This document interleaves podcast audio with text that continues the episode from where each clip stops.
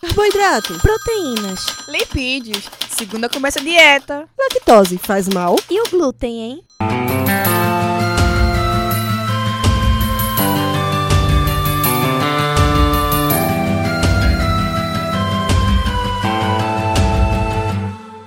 Começa agora mais um Alimenta Cast.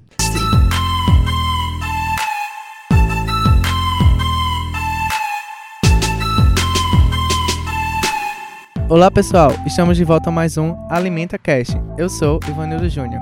Eu sou Larissa Rebeca. E para esse podcast, temos uma novidade. Recebemos algumas dúvidas pelo nosso Instagram, arroba AlimentaCast, que vamos responder no decorrer do nosso programa.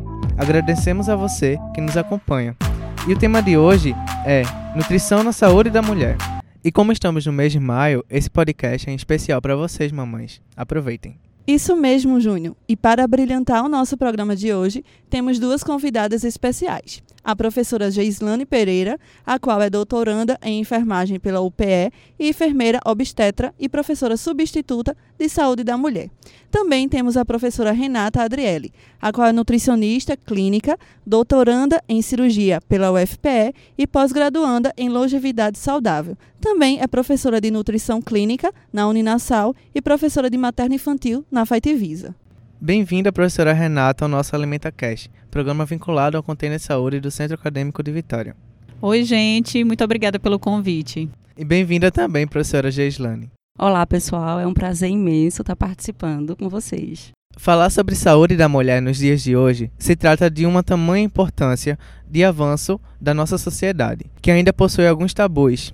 E para começar, vamos falar um pouco sobre a TPM, tensão pré-menstrual, tendo em vista que muitas mulheres sentem variações de humor, sensibilidade emocional, nervosismo, ansiedade e até compulsão alimentar, sobretudo por doces. Afinal, professora Geislane, qual o motivo desses sintomas?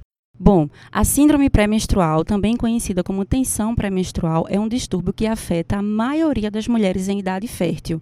E não existe um consenso sobre a verdadeira causa da sintomatologia, dos fatores de risco e dos fatores de proteção para que essa síndrome ela venha aparecer.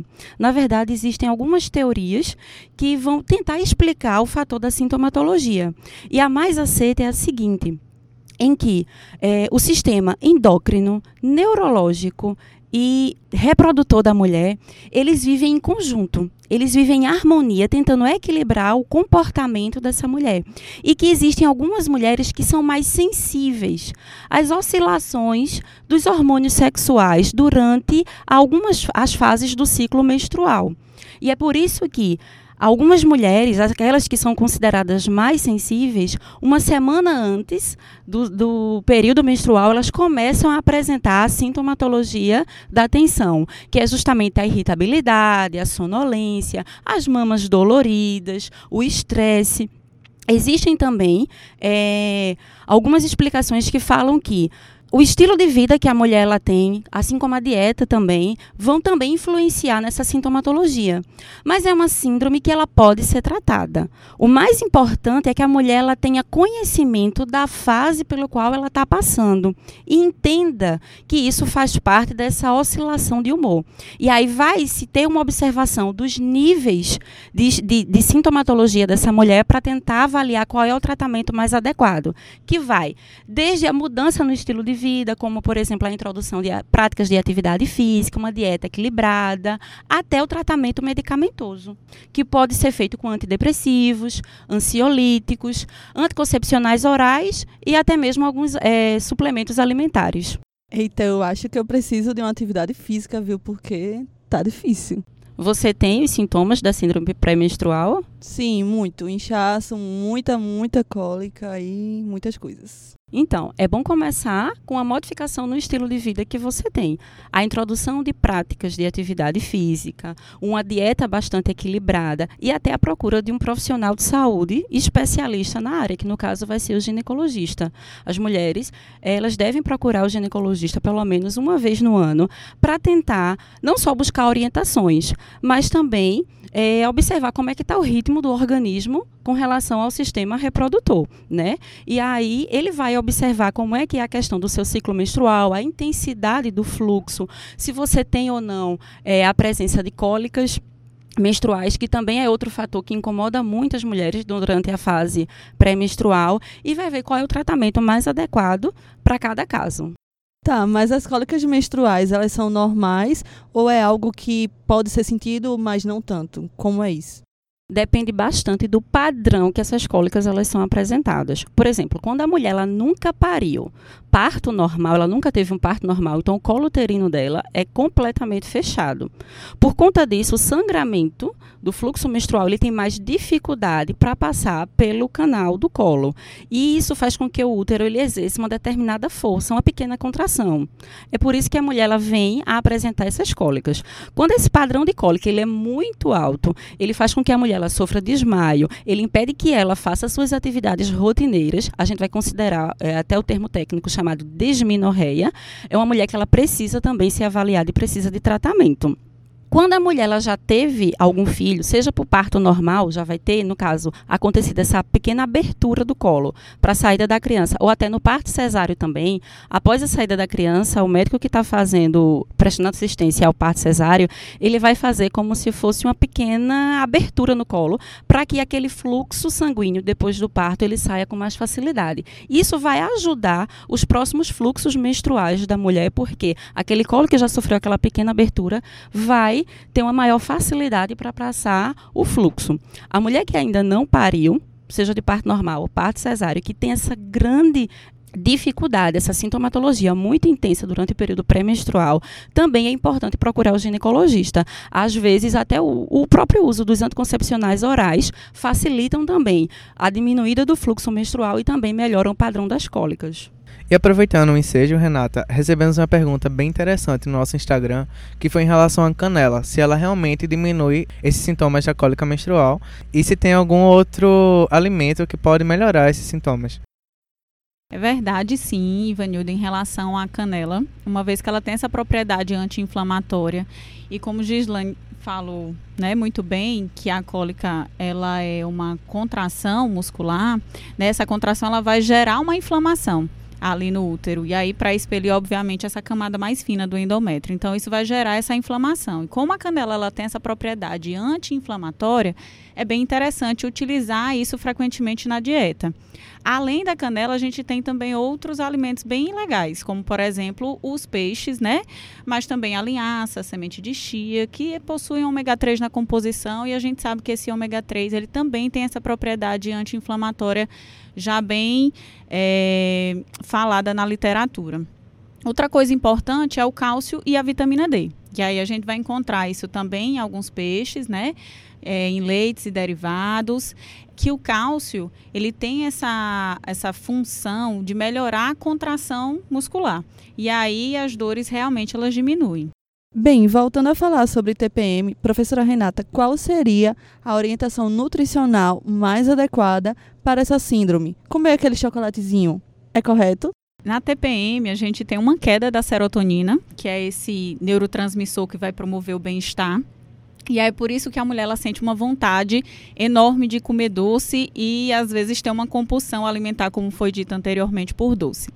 É, naturalmente, o que o corpo vai fazer é justamente pedir pelo doce para que o triptofano, que é um aminoácido que é precursor dessa serotonina, ela, né, ela fique mais livre e chegue no cérebro para produzir serotonina. Então, isso é o, é o natural do corpo. E o chocolate, ele sim pode ser utilizado como uma forma, né, de conseguir uh, diminuir essas sintomatologias, principalmente esse desejo pelo doce. Lembrando que o chocolate, ele precisa ser pelo menos meio amargo, né? Então, pelo menos 50% de cacau, porque o fator, quem vai trabalhar na produção dessa serotonina vai ser o cacau, né? Que vai ser essa parte funcional do chocolate. Outros alimentos são bem importantes, como por exemplo, alimentos integrais, como o arroz integral, até mesmo as oleaginosas de uma maneira geral, né? Algumas sementes, como a gente já falou, semente de chia, a quinoa, o amaranto, que são ricos em vitamina B6, que é a peridoxina, e a vitamina B3, que é a niacina. também são fundamentais para essa síntese de serotonina. E a gente tem os alimentos que são ricos em triptofano, que como eu já falei, esse aminoácido que vai se transformar em serotonina, que vai dar esse bem-estar para a mulher. E aí a gente tem o amaranto, como eu já comentei, ah, mas tem o abacaxi, o açaí, a banana, né, o ovo também o kiwi, é, ricos em triptofano, que aí sim, quando consumidos, vai né, aumentar essa, essa biodisponibilidade, vamos dizer assim, desse aminoácido e uma produção maior de serotonina. Então é importante a gente pegar, trazer esses alimentos do, não só no momento da TPM, mas também, como a professora Gislane falou, ter essa dieta, esse padrão alimentar adequado previamente também, né? Mais uma pergunta dos nossos seguidores, Renata. É mito ou verdade a questão que não pode comer ovo na, durante a menstruação? Então, é mito. Não tem um alimento específico que a gente vai dizer que precisa retirar, né, nesse período. Algumas pessoas acreditam que, por exemplo, o limão pode cortar a menstruação, né? O ovo vai aumentar o cheiro, né? Vai dar esse odor é, para a menstruação. Mas a gente não tem um alimento, como a gente já comentou, inclusive do ovo, tem o triptofano ali na composição e que vai ser bom para a produção dessa serotonina. O que pode acontecer é que nesse período a gente tem umas alterações a nível de trato gastrointestinal. Então, aqueles alimentos que são mais fermentativos, como açúcar simples, né? Alguns doces que realmente são muito mais ricos em açúcar, mais repolho, cebola. Algumas pessoas também são muito mais sensíveis ao ovo, né? Podem fermentar. E aí essa cólica intestinal associado com a cólica menstrual pode intensificar nesse período menstrual e aí realmente algumas pessoas confundirem ou realmente terem algumas sensações ou uma intensificação maior da cólica. Sim, mais uma dúvida frequente entre as mulheres é sobre a libido. A libido é caracterizada pelo desejo sexual e recebe influência de diversos fatores. Dentre esses, a alimentação. Diante disso, professora Renata, quais os alimentos que estão associados à libido? Como você muito bem falou, vários são os fatores que vão influenciar nesse, nesse, nesse libido né, feminino. É, por exemplo, função tireoidiana, a própria menopausa, eles é, são fatores que vão influenciar e a alimentação também está bem relacionada. É, além disso, contraceptivos também como o DIU, contraceptivos orais e o estresse diário também, principalmente para a mulher, contribui aí nessa diminuição desse libido. Então a gente tem um, alguns alimentos que são bem importantes, mas claro que se consumidos de forma isolada ou uma vez, né, eles não vão ter essa influência ou, vai, ou, vão aumentar a libido da mulher.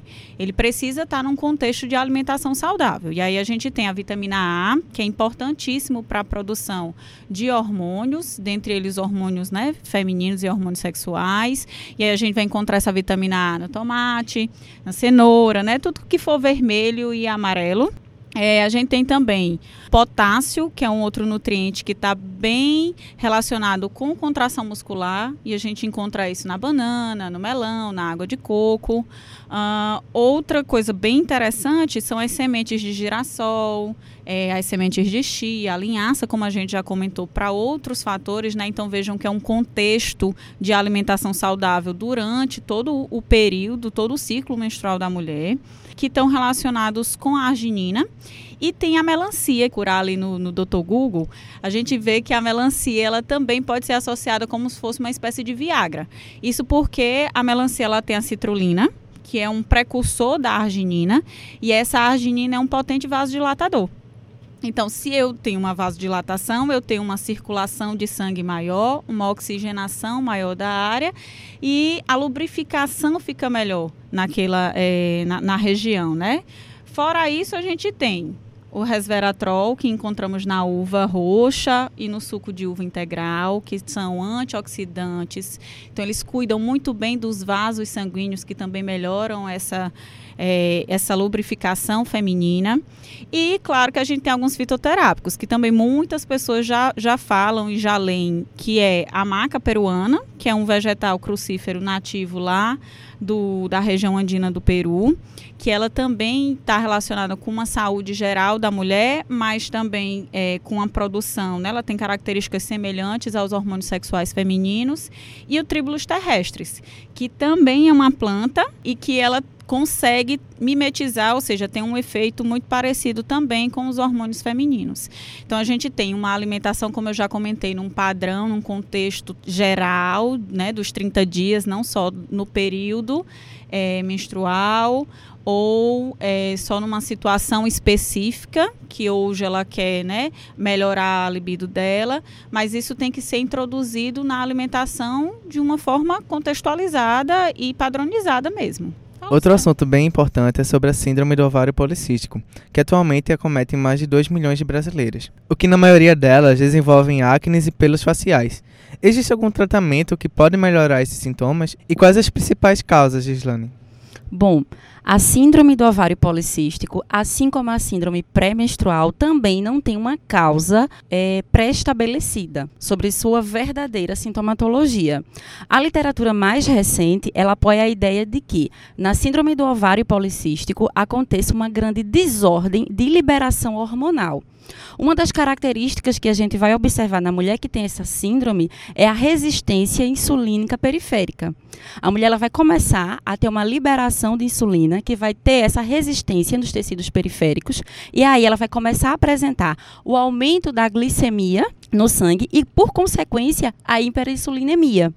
Outro fator que também vai acontecer é a nível de hipotálamo, onde vai acontecer um aumento exagerado da liberação do hormônio liberador de gonadotrofina, que por consequência vai estimular uma grande liberação do hormônio luteinizante, que é o famoso LH, e a diminuição do, do hormônio folículo estimulante, que é o FSH. O que é que vai acontecer? Um verdadeiro ciclo vicioso. Então, é, a insulina, que já vai estar tá numa grande quantidade no organismo, vai começar a potencializar o LH, que é o hormônio luteinizante, a estimular a produção e a secreção de androgênios, que aí vai ser a testosterona, os estrogênios e a testosterona, que inclusive é quem vai dar uma grande característica na questão da sintomatologia, que é o aparecimento dos pelos faciais, o hisurtismo, a acne. E o que é que a gente observa? Esse ciclo vicioso, ele vai dar o carro-chave da síndrome do ovário policístico, que é exatamente o hiperandrogenismo o grande acúmulo de androgênios no organismo da mulher. E aí, além é, do aparecimento dos problemas dermatológicos, como por exemplo a acne, o hisurtismo, a gente vai ter também a alopécia. Essa grande quantidade de androgênios no organismo, ela vai agir diretamente a nível ovariano. E aí vai começar a morfogênese, ou seja, a formação dos policísticos, dos policistos que são observados durante o exame de ultrassom, e vai também agir na questão dos folículos ovarianos fazendo com que eles não tenham um bom desenvolvimento. E é por isso que muitas mulheres, às vezes, apresentam a questão da infertilidade. Então, nós vamos observando toda essa cascata que vai acontecendo por conta desse grande, dessa grande liberação exagerada dos hormônios. E é uma síndrome que pode também ter tratamento. Só que a gente vai começar a, o tratamento na questão da modificação do estilo de vida da mulher. Por quê? Os androgênios eles vão ter uma grande facilidade em ajudar na deposição de tecido adiposo na questão da circunferência abdominal da mulher, que já tem uma resistência insulínica instalada no seu organismo. Então, isso vai facilitar é, que essa mulher ela comece a ganhar também a questão do peso. Por isso que a questão do do tratamento ele vai ser inicialmente voltado para mudança no estilo de vida, prática de atividade física, uma dieta bem equilibrada, que aí Renata vai explicar bem melhor daqui a pouco, e também a questão de algumas medicações que também podem ser inseridas. Aí, outra coisa que pode acontecer na síndrome do ovário, do ovário policístico é a mulher ela começar a apresentar a questão da anovulação. Os ciclos menstruais eles vão começar a ficar irregulares. E essa sintomatologia a gente vai começar a tratar com o uso principalmente de anticoncepcionais. Os anticoncepcionais orais, nesse momento, eles vão vai ajudar a regularizar o ciclo, vai ajudar no excesso de androgênios que estão no organismo. A gente pode utilizar também, por conta do aumento da hiperinsulinemia. A metformina, que vai ser, na verdade, um grande sensibilizador da insulina, para que os tecidos periféricos eles comecem a fazer a captação desse hormônio. E, por fim, nós podemos também fazer o tratamento usando antiandrogênios, que, na verdade, além de é, controlar o excesso de, desses hormônios no organismo, ele vai ajudar também aquelas mulheres que têm a severidade com o problema do hisurtismo, controlando a questão dos pelos faciais. Como Gislaine falou, é, a síndrome do ovário policístico ela tem uma relação muito grande com algumas doenças metabólicas, né? Ela falou da resistência à insulina, então tem relação com diabetes, falou do aumento da, da do tecido adiposo na região abdominal, então a obesidade está bem relacionada, mas também a gente tem muita relação com dislipidemia, aumento de colesterol, né, aumento de triglicerídeo, e a alimentação ela está bem associada a isso o estilo de vida, também, como já foi falado, é importantíssimo, além das medicações que são necessárias, né? É, então, a minha preocupação quando eu falo de síndrome de ovário policístico é com macronutrientes, ou seja, carboidrato, lipídio, proteína, e com micronutrientes também. Com os macronutrientes, muitos estudos já mostram que uma redução do carboidrato, ou seja, uma redução do consumo das massas, melhora né, os níveis de glicemia no sangue eu aumentando um pouquinho o consumo proteico de carnes, de leite, derivados, isso já vai me dar uma diminuição do consumo do carboidrato e me dá uma saciedade maior. Então, eu já controlo a minha glicemia. Os micronutrientes específicos, vários estudos já falam da vitamina D com a síndrome do ovário policístico uh, porque ela tem uma relação com o diabetes, melhora do diabetes e melhora da obesidade. Então também vai melhorar as consequências que a, que a SOP ela causa, né, que é essa síndrome. E além disso, a gente tem o consumo adequado de cálcio, que como a gente já comentou, eu vou encontrar nos leites e nos derivados. Vitamina E também é extremamente importante, assim como o ômega 3, que é anti-inflamatório que aí a gente vai encontrar nos peixes, e a sardinha é o peixe mais acessível e que a gente encontra esse, essas concentrações de ômega 3 bem interessantes. Uh, e junto com isso, eu tenho, como já falamos, das oleaginosas, das nozes, castanhas, e aí eu tenho castanha de caju, castanha do Pará, a chia, como a gente já comentou, linhaça também, que vão ser ricas em vitamina E, como eu já falei, e isso já né, melhora uh, essas, essas comorbidades que a gente fala, que são essas doenças associadas. Claro que, como se trata de uma síndrome só a alimentação ela não vai resolver. Então os estudos eles falam que a vitamina D, vitamina E, uh, ômega 3, eles precisam ser suplementados, porque só o consumo nosso diário não vai ser o suficiente para melhorar as doenças que vêm associadas com a síndrome. Então vocês vão, a gente vai perceber que são dosagens muito altas, que consumindo isso diariamente a gente não vai conseguir. Outra coisa que está também bem em voga e que a gente vê e escuta muito são os probióticos. Que eu também tenho uma relação muito boa quando esse meu intestino está muito bem tratado com a melhora das outras doenças que vêm associada com a síndrome. Então, o probiótico ele também pode ser associado com a, as vitaminas, como a gente já comentou, e com o ômega 3. E professora Geislane, quanto aos anticoncepcionais, que é muito utilizado para tratar essa síndrome, muitas vezes não prescrito, é, eles podem alterar o metabolismo dessa mulher que está em uso ou tem como minimizar esses efeitos? Os anticoncepcionais orais, eles são considerados o tratamento de primeira linha para tratar alguns sintomas que aparecem na síndrome do ovário policístico, como, por exemplo, a irregularidade menstrual, os problemas dermatológicos, como a acne, a questão da anovulação da mulher. Então, ele, de uma forma segura, ele consegue é, controlar essa sintomatologia. Só que ele pode sim apresentar algumas alterações no metabolismo, como, por exemplo, pode desencadear problemas cardiovasculares quando são utilizados a longo prazo e até problem problemas tromboebolíticos. É por isso que existem questionamentos sobre o uso desses métodos durante longos anos nas mulheres que têm e que também não têm a síndrome do ovário policístico. As mulheres que já têm histórico de hipertensão, de problemas tromboembólicos, problemas cardiovasculares, elas devem ser proscritas para o uso de anticoncepcional oral. Temos que pensar em outro método de tratamento. E aí vem novamente, para os controles, por exemplo, da hiperinsulinemia, pode-se usar a metformina, que vai ter essa sensibilidade para o hormônio.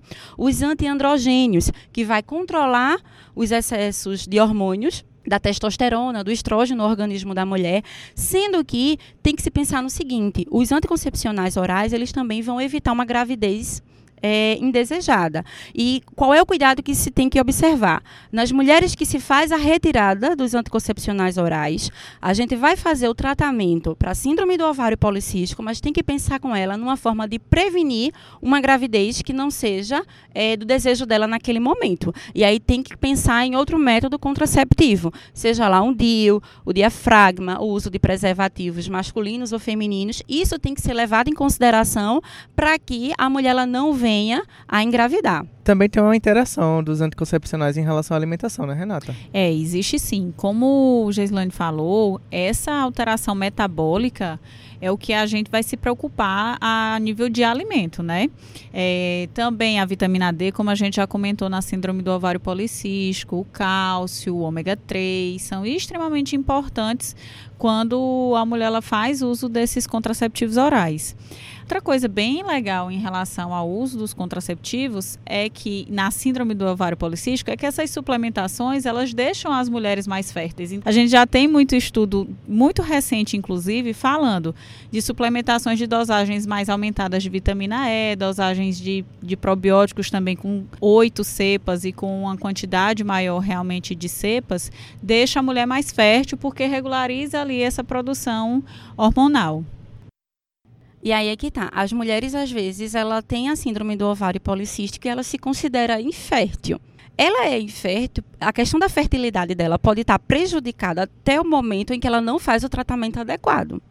A partir do momento que ela começa a fazer o uso de é, a modificação no estilo de vida, a suplementação alimentar, a questão do tratamento farmacológico, essa mulher ela pode começar de uma forma normal a ovular mensalmente e aí ela pode engravidar. É por isso que a gente tem a questão, faz o uso do anticoncepcional oral, mas aquela mulher que é contraindicada e que tem uma vida sexual ativa, ela precisa fazer uso de outro método, porque ela não está é, 100% protegida só pelo fato de ter os policistos no ovário. Bem, professora Geislane, e quanto à menopausa, que é uma fase crítica na vida da mulher, quais as principais alterações e sintomas que podem ocorrer no organismo? A menopausa, na verdade, ela é uma data marcada pela última menstruação que a mulher apresenta durante a vida. E ela é um, um marco, na verdade, que faz parte de uma fase chamada climatério. O climatério em si ele é uma fase de transição. Ele vai ser a modificação da fase reprodutora para a não reprodutora da mulher. Ou seja, é uma fase biológica onde todas as mulheres vão passar. A mulher ela tem a fase da adolescência, da puberdade, da grande explosão hormonal, e aí no final da sua vida reprodutora, ela vai começar a ter uma diminuição dos hormônios que a gente chama dos hormônios sexuais, que é o estrógeno e a progesterona. E por conta disso, ela vai começar a apresentar o que nós chamamos de síndrome climatérica. E aí vai ter o aparecimento, por exemplo, dos fogachos, que são aquelas ondas de calor que geralmente começa na face, no pescoço. O estrógeno ele está bastante relacionado com várias funções no organismo da mulher, como por exemplo a questão do assoalho pélvico. O estrógeno ele parece ter uma íntima ligação com a questão da sustentação dos tecidos do, asso do assoalho pélvico. Então, durante o período do climatério, a mulher ela vai ter essa deficiência estrogênica e vai começar a apresentar, por exemplo, a incontinência urinária o prolapso vaginal, a questão da, do ressecamento vaginal, a dispaurenia, que vai ser a dor durante o ato sexual, a diminuição do desejo sexual. E assim, ele também tem uma forte influência na questão de alguns é, de alguns hormônios neurotransmissores, como por exemplo a GABA, a serotonina, a dopamina. E acredita-se que essa influência faça com que aconteça também uma diminuição desses hormônios que foram citados agora. É por isso que a mulher ela começa a apresentar o estresse, a irritabilidade, alterações no padrão do sono. Então, essa sintomatologia termina marcando o climatério como uma fase que, na verdade, é negativa e que pode ser passado de uma forma muito tranquila pela mulher é, na verdade, um momento natural, que nós sabemos que vamos chegar em, em alguma etapa da vida. Geralmente, o climatério acontece por volta de 45 anos e se estende até os 65 anos, que é quando a mulher ela vai começar a entrar na vida idosa, né, na fase idosa, na selinidade. Existem tratamentos para essa síndrome climatérica, que também, mais uma vez, a gente puxa a questão das modificações no estilo de vida, uma dieta saudável, atividades relaxantes, yoga, música, tudo isso vai ajudar muito para que essa sintomatologia ela não seja vivenciada de uma forma tão negativa. A própria questão da aceitação, a colaboração dos familiares, dos amigos, para essa fase que a mulher está passando também é muito positiva. Fora isso, nós temos temos também a questão do tratamento de reposição hormonal. Para as mulheres que têm a indicação da reposição hormonal, ela deve ser iniciada com sempre uma discreta dosagem, porque à medida que já vai apresentando uma melhora na sintomatologia, vai mantendo aquela baixa dosagem, evitando que ela se acumule de hormônios sintéticos. Mas na verdade, o climatério é essa fase que pode ser vivenciada de uma forma prazerosa. Tudo vai depender muito de como é que a mulher ela vai estar preparada para passar por esse momento. A menopausa ela vai ser o marco. Na verdade, ela só é diagnosticada depois que é passado 12 meses. Por exemplo, você menstruou no dia 24 de abril de 2000 e 2018. Amanhã, no dia 24 de abril de 2019, é que a gente vai saber que a sua menopausa aconteceu no ano passado. E muitas mulheres têm medo de passar por esse período, né? É uma coisa que é aquele negócio mesmo. A mulher, ela é condicionada a passar por uma menstruação, por aquela vida, aí depois tem a menopausa e é muita pressão. Mas antes disso, o que é esse prolapso que a senhora falou aí? Como que ele é caracterizado? O que é que acontece? O estrógeno, como eu falei, ele vai ter uma importante função na questão do tecido conjuntivo da parte da pelve da mulher. Então, ele vai dar sustentação. À medida que ele diminui no organismo, então é como se tudo ficasse mais frouxo, mais fogado, menos preso. E aí, algumas mulheres, não todas, mas algumas mulheres, elas vão ter, infelizmente, uma sintomatologia que é considerada bastante desagradável, que é o prolapso vaginal vaginal, que é como se fosse as paredes vaginais, elas vão começar a se exteriorizar, vão mesmo sair. O colo uterino, às vezes, ele também vai, vai começar a descer mais pelo canal vaginal. E acredita-se, na verdade, que o estrógeno ele seja tão fundamental na vida da mulher, porque ele vai ter outras repercussões até a longo prazo. Por exemplo, é, as mulheres que depois que entram na fase do climatério e que tem essa redução de estrógeno, elas começam a ser mais suscetíveis ao aparecimento da osteoporose. Por quê? Porque o estrógeno ele também vai ter uma importante função na questão da formação da massa óssea, e à medida que ele diminui no organismo, esses ossos eles vão ficar mais porosos e, portanto, mais fáceis de quebrar. E também tem a questão do sistema cardiovascular.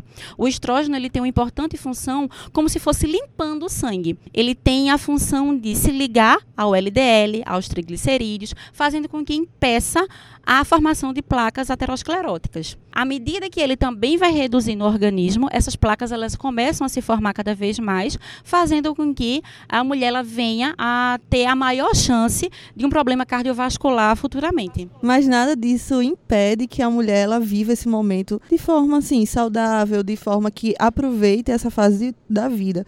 Tanto que a nutrição ela também está aí para isso, né? Exatamente. A gente tem alimentos que fazem com que essa fase ela seja vivenciada de forma mais tranquila. Principalmente o que a gente chama de fitormônios, que são aqueles que a gente pode encontrar tanto na soja quanto no grão de bico. Esses fitormônios, eles simulam na realidade, né, eles por possuírem isoflavonas, que são compostos que vão ser derivados das plantas, vão ter estruturas e funções semelhantes ao estrógeno, como Geislane já comentou, né, da função que esse hormônio ele tem é muito importante no, no organismo feminino. E aí, por ele ter funções semelhantes, estruturas e funções semelhantes, então ele tem essa propriedade que o hormônio ele também pode conferir, né? Que ele confere. Além do, da soja e do grão de bico, a gente tem o ginseng, que foi muito utilizado por uma época né, muito antiga e agora ele volta como sendo também uma espécie de fito-hormônio. Ele também vai ter esse, essas estruturas, ter esse efeito hormonal semelhante ao do estrógeno. Uh, outra coisa que já foi muito bem comentada é em relação à perda da massa óssea. Então, nessa fase final da menopausa, é importantíssimo, além de eu pensar na soja, né, no, no grão de bico, não só na soja, como na qualidade dessa soja também. Então, se a gente conseguir uma soja orgânica, é muito mais interessante do que a soja que a gente encontra normalmente no supermercado, que aí a gente já vai para os agrotóxicos, né? É, e aí a gente já, já sabe que essa qualidade dessa soja não vai ser, não é tão boa. É, alimentos ricos em vitamina D, como a gente já comentou, e nessa fase é necessário fazer essa suplementação, assim como o consumo de cálcio, então leite, derivados, justamente por conta dessa massa óssea. Além disso, a qualidade do lipídio que vai ser consumido, da gordura que é consumida, ela também precisa ter uma atençãozinha especial pelo risco cardiovascular que a mulher ela, né, ela vai ter por diminuição desse, desse hormônio em específico. É, então, o azeite é interessante por ser fonte de ômega 9 e que ele vai me dar essa proteção cardíaca, cardiovascular. O óleo de coco também é uma outra fonte né, de óleo que é bem interessante, principalmente para frituras, e aí o cuidado com o sabor dele mais acentuado na hora do preparo. A quantidade tem que ser um pouquinho menor, mas a gente também tem outros óleos bem legais, como óleo de gergelim, óleo de abacate, né? O óleo de coco, como eu já comentei, que são óleos que vão conferir esse efeito protetor a nível cardíaco, a nível cardiovascular. E ficar atento, né, pessoal? Tudo que for pro fogo tem que ser o óleo virgem e não extra virgem, tá certo? E pra professora Gislane, é, em relação ao calor, muitas mulheres elas relatam que sentem muito calor nesse período da menopausa. Tem alguma coisa para comentar sobre? Claro o que é que acontece? O estrogênio, ele tem várias funções no organismo da mulher. Inclusive, uma das funções dele vai ser justamente atuar no centro regulador do hipotálamo, que é que vai conferir a, o equilíbrio entre o frio e o calor que a, o organismo ele vai sentir. Quando tem essa baixa de estrogênio no organismo da mulher, então é como se esse centro regulador ele também sofresse esse desequilíbrio. É por isso que do nada a mulher ela vai ter a sensação de calor extremo no rosto e no pescoço e imediatamente, cerca de cinco minutos depois, vai vir uma onda de frio muito grande. É justamente por conta desse desequilíbrio e da falta que esse hormônio ele vai estar tá fazendo no organismo. Essa desregulação do centro térmico, como Geislane comentou, também pode ser diminuído os sintomas e, e a gente conseguir, a mulher conseguir passar por uma fase muito mais tranquila, não só pelo consumo da soja, do ginseng que a gente comentou, mas também de um fitoterápico que também já comentamos, que é a maca peruana.